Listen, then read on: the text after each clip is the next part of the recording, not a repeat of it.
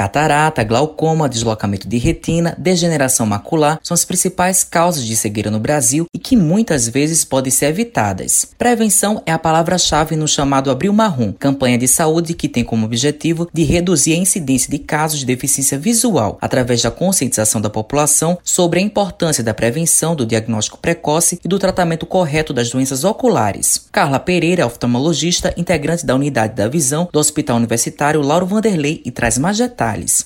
Muitas doenças podem causar cegueira, dentre elas a diabetes, que causa com bastante frequência, a hipertensão, doenças infecciosas como tuberculose, sífilis, doenças reumatológicas como artrite reumatoide, espondilite anquilosante, doença de BC, o próprio lúpus. O número de doenças que causam cegueira realmente é vasto. Então, existem doenças como ceratocone, que tem muita relação com alergia, pacientes que coçam demais os olhos, descolamento de retina, que também ocorre mais em pacientes tanto diabéticos como pacientes míopes, que têm graus elevados, uveites, que são doenças inflamatórias, neurites, úlceras de córnea, pacientes que usam lente de contato ou sofreram trauma nos olhos, e aí tem uma infecção grave, com alto risco de perda da visão, e também a própria ambliopia, são crianças que precisam corrigir sua visão até os 6 anos de idade.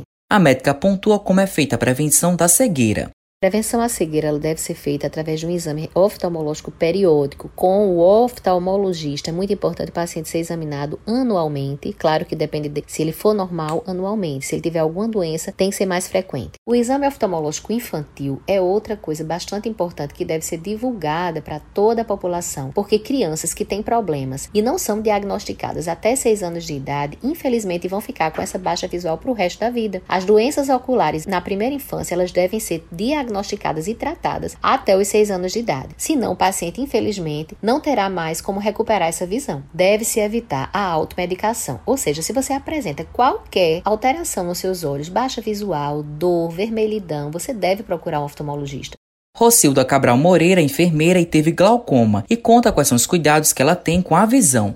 Chegando ao médico, eu descobri que eu estava com aumento de pressão ocular, o famoso glaucoma, né? E o glaucoma é uma doença muito séria que pode causar cegueira. Como minha mãe já teve glaucoma, então eu tive muito cuidado em ficar indo regularmente ao médico e cuidado também em usar os colírios corretos e no horário correto, como o médico manda. Isso é muito importante. Matheus Silomar para a Rádio Tabajaro, uma emissora da EPC, empresa paraibana de comunicação.